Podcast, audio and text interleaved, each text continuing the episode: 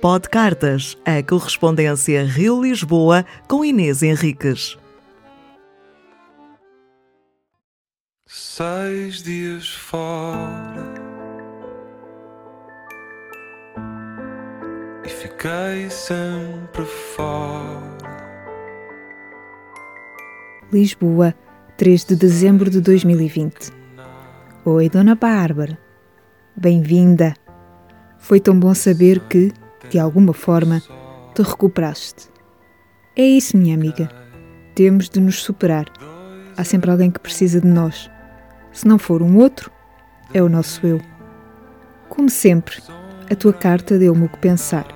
E, aqui entre nós, que ninguém nos ouve, tenho um segredo para te contar. Estou a ficar bastante ansiosa com a chegada da cura da Covid. E no mau sentido. O pior é que devo ser a única criatura neste mundo que pensa que voltar ao normal vai ser um pesadelo. E sinto-me mal com isso. Como será o futuro?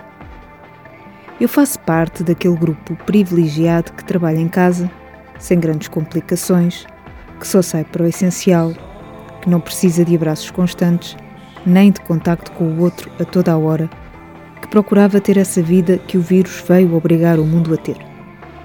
Claro que será maravilhoso voltar a ter as minhas pessoas nos intervalos, mas não é essa a primeira função dela. A primeira função é voltarmos ao trabalho, ao consumo, à rede que nos permite sobreviver.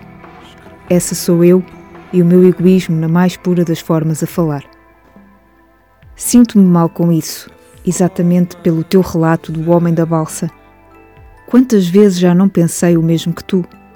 Ei, pessoa, não transtornes o meu silêncio, por favor. O silêncio, além do tempo, era o bem que mais almejava na era pré-pandemia, e são essas duas variáveis que, inevitavelmente, serão também bloqueadas quando a seringa e o seu líquido milagroso entrarem nos nossos corpos. Mas, voltando ao homem que vende coisas inúteis na balsa porque precisa comer e está na base de uma sociedade que vive da compra e venda, tão só, isso me leva a outra variável sobre a qual tenho pensado bastante, principalmente desde junho: a inutilidade. Não sei ser inútil. Se em tempos não pandémicos já tínhamos uma percepção de que a maioria das coisas servia apenas para um prazer momentâneo, quando privados delas, é ainda mais notório um sinônimo de inútil é infrutuoso, que não dá fruto, que não gera, estéril. É assim que me sinto também, há uns tempos. Quis aliviar a pressão sobre o intelecto, pensar demora tempo, e na urgência da comunidade global não há tempo para isso. Preciso viver com a segurança do dinheiro mensal e, ao mesmo tempo, sei que poderia ser melhor ativa, que me desperdiço em algo que não gera qualquer mais-valia que existe somente para empregar pessoas e dar a ilusão de vida. Não sentimos todos um pouco isto?